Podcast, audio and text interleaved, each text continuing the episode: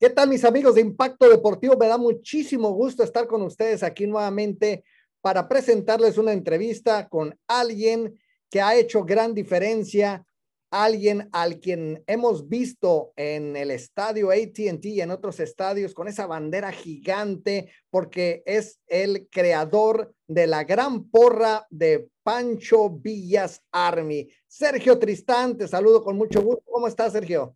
Jesús, mucho gusto por tenerme aquí en tu programa. Muy amable, gracias por, por compartir ese, tiempo conmigo. Y aquí estamos apoyando a la selección como todos los días.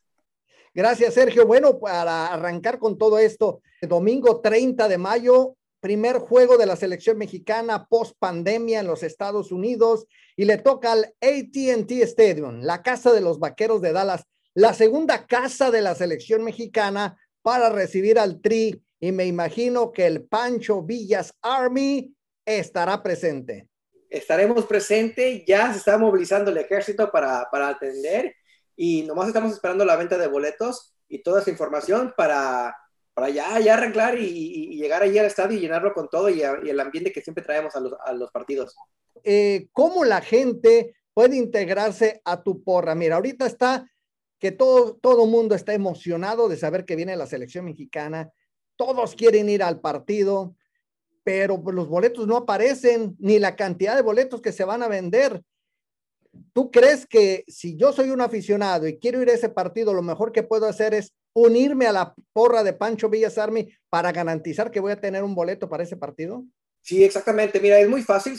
Simplemente ve a la página de, la internet, panchovillasarmy.com o cualquier red social, arroba villasarmy, los encuentras y regístrate en, en nuestras páginas y nosotros vamos a ser uno de los primeros de tener la información para los boletos oficiales de ir al partido en Dallas.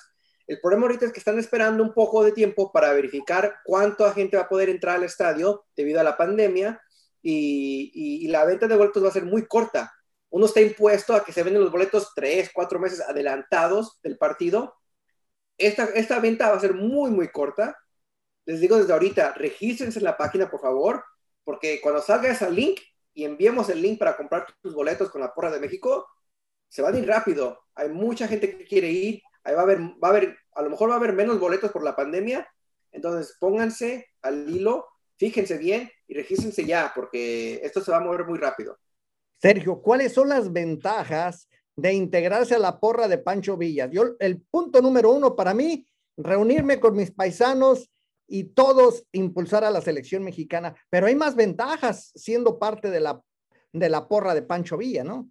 Sí, exacto. Mira, lo principal, principal es unirte con, tu, con tus compadres, con tus amigos, hacer una un reunión bonita, familiar y, y alentar a la selección, ¿verdad? Pero más allá de eso, ser miembro de la porra te garantiza más acceso a la selección en sí, ¿verdad? A los jugadores y, y reuniones con, con jugadores de la selección ahorita y leyendas, ¿verdad? Uno puede tener acceso a leyendas, también depende de las actividades que hagamos cada partido. Ah, te garantiza acceso a los mejores boletos que puedas comprar en el estadio. normalmente estamos en el primer piso, mero abajo, atrás de la portería, que son boletos espectaculares, ¿verdad? Ah, y, te garantiza un montón de eventos afuera del fútbol en tu comunidad, donde puedas juntar con gente como tú que ama el fútbol, que es mexicano que de vez en cuando se quiere juntar con otros que también tengan su misma cultura, lenguaje, comida, nomás disfrutar un poco de ese, de ese ambiente mexicano que a veces se pierde aquí en Estados Unidos cuando uno se integra ya al trabajo, a otras cosas, a otras actividades, ah, y se pierde un poquito esa comunidad que teníamos. Sergio, eh, integrarse a la porra de Pancho Villas Army puede este, uno considerarlo lo más sencillo. Me meto al internet, pongo la dirección electrónica y le pongo que me quiero unir y listo. Pero entiendo que también hay que respetar un reglamento. Existe un reglamento, porque yo nunca he visto que la porra de Pancho Villas Army le grite puto al portero, ni tampoco he visto que le avienten cervezas, que hagan desmanes. Yo eso hasta el momento de hace como siete años que conozco a esta porra, nunca he visto que lo hagan. Sí, mira, Jesús, trabajamos mucho en eso, en, en, en, mantener el código profesional que tenemos nosotros. Y, y, lo, lo, dicho, lo digo porque es importante mantener ese, ese código, porque lo mejor que uno se comporte en el estadio, más acceso tiene uno a la selección. Que al final del día, yo prefiero tener más acceso a tomarme una foto con Chucky, con Chicharito, con un jugador que sea súper estrella que, que me fascine, de gritarle una tontería al portero eh, del otro equipo, ¿verdad? Entonces uno como se va comportando va adquiriendo más acceso a la selección, que es lo principal. ¿Qué me puedes decir de esa atmósfera tremenda que se siente cada que va a jugar la selección mexicana en cualquier estadio? Lo he sentido yo y se me pone la piel chinita de acordarme en San Antonio, Texas, en uno de los juegos de la selección mexicana, primera vez que conviví con la porra de Pancho Villa, fue en, un, eh, bar la verdad fue una fiesta muy bonita que prepararon ustedes con sus patrocinadores, la oportunidad de conocer mucha gente. Yo iba solo, créeme, ese día yo fui solo, fui enviado por ESPN para cubrir el juego, eh, pero iba solo. Estando ahí, se creó una tremenda hermandad porque ya tenía un montón de compadres al lado, amigos, nos la pasamos sensacional. Este, aparte, tú te pusiste a rifar camisetas, boletos, eh, mira esto, el, bufanda y todo eso. Mi amigo se ganó ahí un futbolito de... El futbolito, ¿te acuerdas? Estaba muy hermoso, muy hermoso el futbolito. O sea, ustedes hacen fiestas, hacen una fiesta un día antes, me parece, del partido, y luego un tailgate afuera del estadio. Platícame de esas fiestas. Sí, mira, y, y para atrasarse un poquito de lo que dijiste, hay mucha, mucha gente que va a estos eventos y igual que sus llegan y van solos, ¿verdad? Pero van haciendo amigos y, y, ahora viajan todo el país con sus amigos que saben que sus amigos nuevos van a llegar allí porque son sus amigos de Pancho Villasarbe, su familia nueva.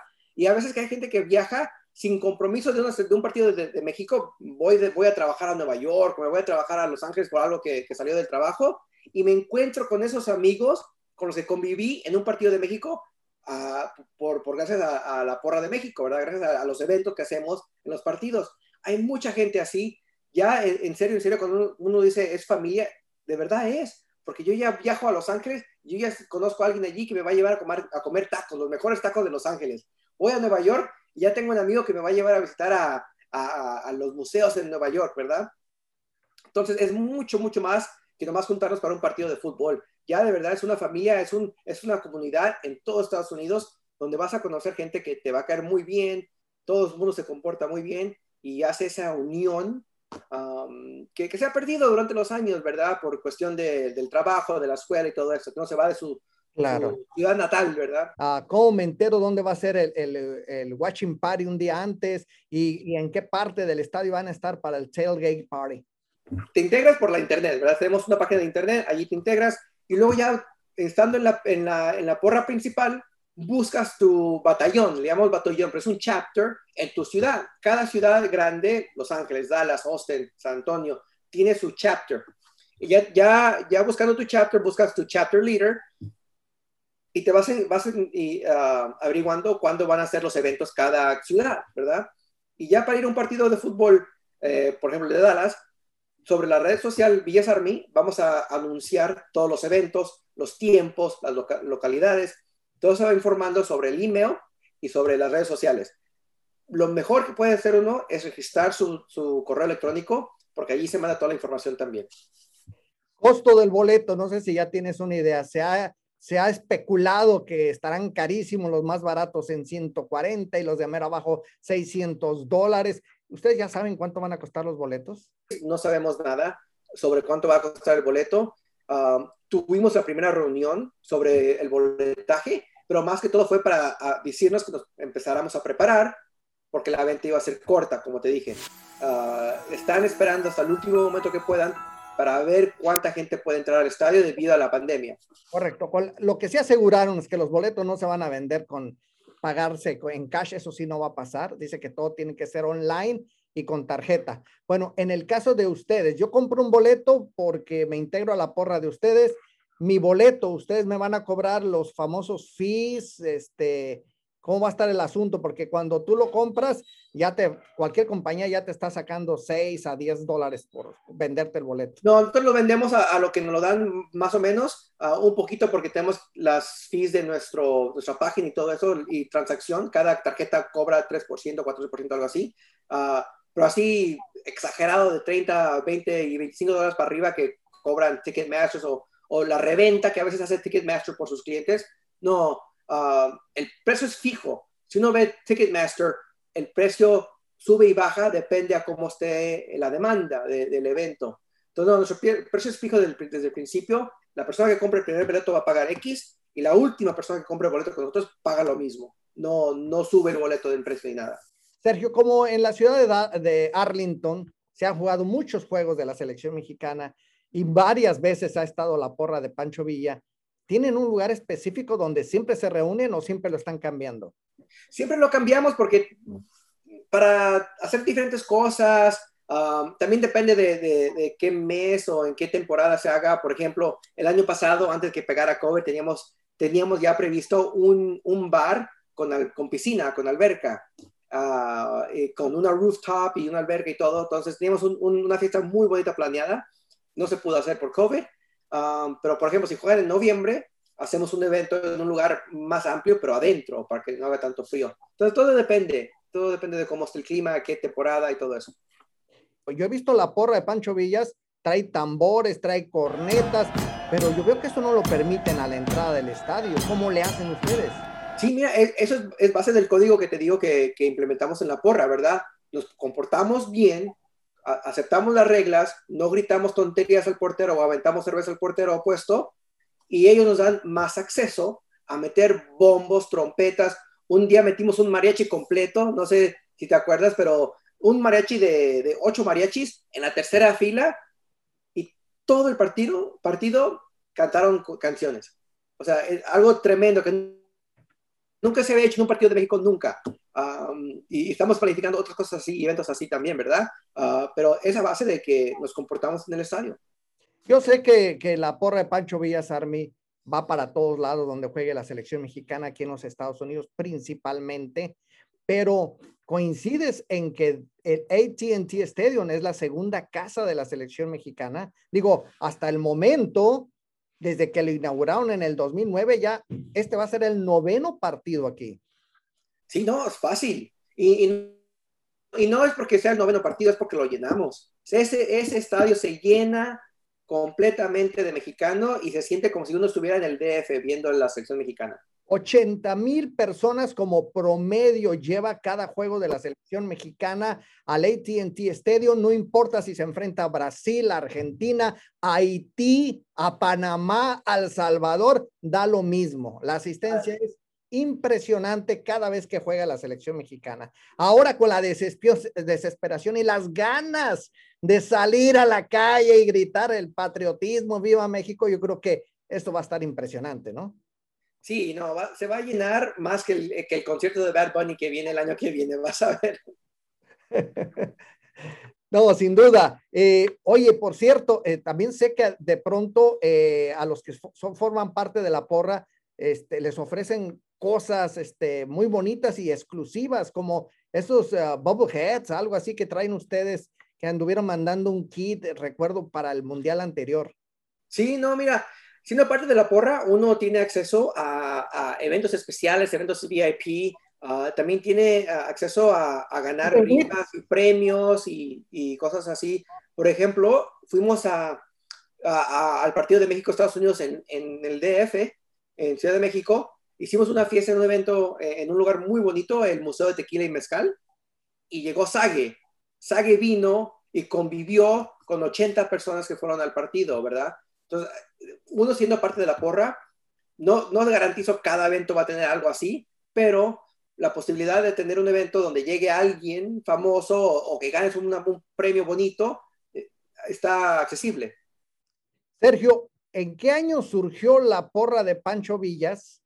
¿Verdad? Este, ¿y dónde? No, mira, eh, de verdad empezó porque yo aquí en Austin fui a un bar a ver el partido de México-Estados Unidos 2011, la Copa Oro, la final, y era un bar de fútbol, ¿verdad?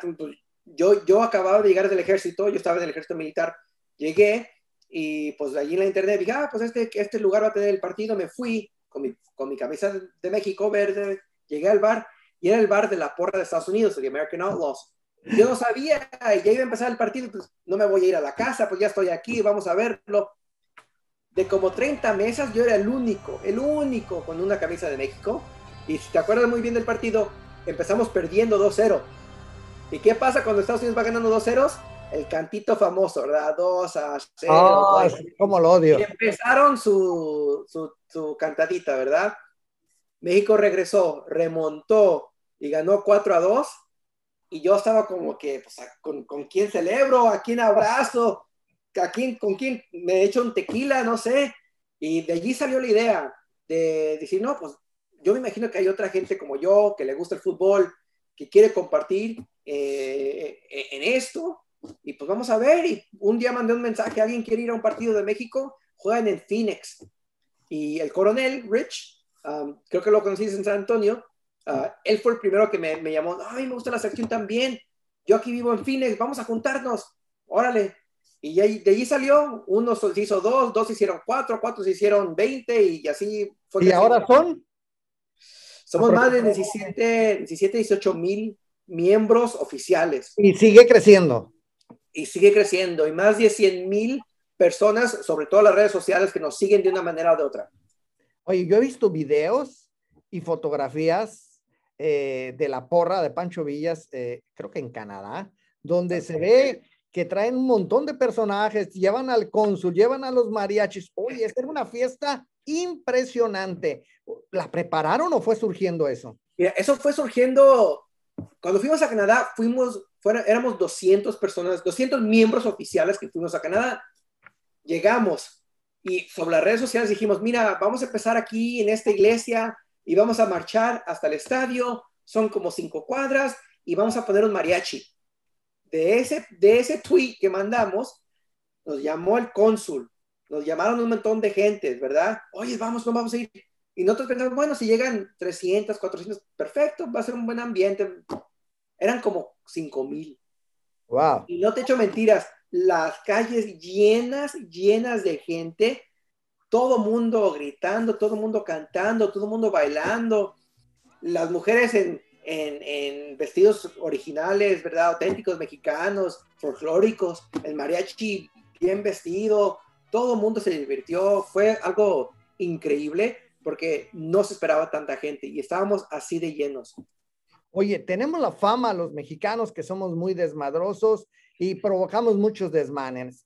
A veces en los estadios nos tienen miedo porque la policía está dos o tres y una vez que ven que alguien se alborota, lo agarran del cinturón y se lo sacan del estadio, lo sacan borrachos, en fin. A veces la policía ya va predestinada a, arrestar a los rijosos mexicanos que llegan al estadio. Pero yo veo una cosa muy diferente con la porra de Pancho Villas, o sea, muy distinta.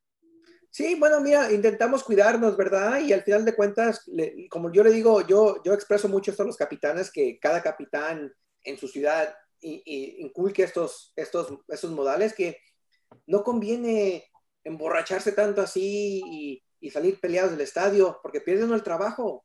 Aquí no, aquí no estamos en, en México, aquí es diferente, aquí te ven en la televisión, te corren mañana, entonces no conviene a disfrutar, a tomar unas cervezas, a cotorrear con los amigos, sí, pero ¿para qué, para qué pelearnos? Y yo quiero una porra donde yo pueda traer a mi hijo. Yo tengo un, niño de 7 años, ambiente familiar. Él le encanta el fútbol. Él grita el, él grita el gol igual que yo, o mejor, o con más pasión. Yo quiero que él venga al partido conmigo. Y si va a haber un montón de personas peleándose, pues no lo puedo traer. Y, gracias a Dios, toda la gente que, se, se, ha unido a la porra tiene esos mismos modales y quiere seguir el código y quiere divertirse en familia. Otra cosa, eh, había mucha división porque estamos los mexicanos primera generación y los mexicanos segunda, tercera generación, y generalmente a las porras se unían los mexicanos 100% primera generación, y los segunda y tercera generación se relegaban, se quedaban allá, pero yo veo en esta porra que todas las generaciones están unidas. Es más, he visto grupos de esta porra dentro del estadio que casi todos los que están alrededor mío están hablando en inglés, pero todos gritando México, México. O sea, mucha gente que es segunda y tercera generación que se unen a esta porra y hablan el idioma que quieren hablar. Sí, no, exacto. Aquí, muchos, muchos se criticó de Pancho Villasarme al principio que, que hablábamos mucho inglés, pero desafortunadamente, o, o bueno, afortunadamente, uno que lleva ya más tiempo aquí en Estados Unidos, como tú dices, segunda o tercera generación, pues el, el, el, idioma que domina mejor es el, es, el, es el inglés. El idioma en el que uno se educa es en el inglés, entonces consume la información mejor en el inglés. Eh, y pues así cambiamos un poquito cómo, cómo comunicamos a, a, nuestra, a nuestra membresía y se tiene que comunicar en inglés y en español porque ya eso es un, un, una generación más bilingüe, ¿verdad? Y, y que domina el, el, inglés mejor que el español. La porra mexicana Pancho Villasarmi creo que en este momento ya es conocida por todo el mundo. Yo ya he visto reportajes en Univisión, en Telemundo, en todos los principales periódicos, los, todos los medios digitales. Te metes al internet y todos tienen un reportaje de Pancho Villasarme. ¿Cómo es que alguien como tú, que tiene sus orígenes en San Luis Potosí, este, es el, el, el que generó toda esta porra? Yo también soy potosino. Eh, ¿Cómo están tus orígenes de San Luis Potosí? No, mira, soy tunero, tunero 100%. Yo comí tunas toda mi vida, ¿verdad? Pero desde chiquito, mis papás, que son San Luis, eh, me mandaban a, a, a México a, a, vivir con mis abuelos. Cada verano me iba tres, cuatro meses. Cada, cada, cada Navidad nos íbamos un mes en, en, Navidades, ¿verdad? Lo tradicional nos iba manejando desde Texas hasta, hasta San Luis.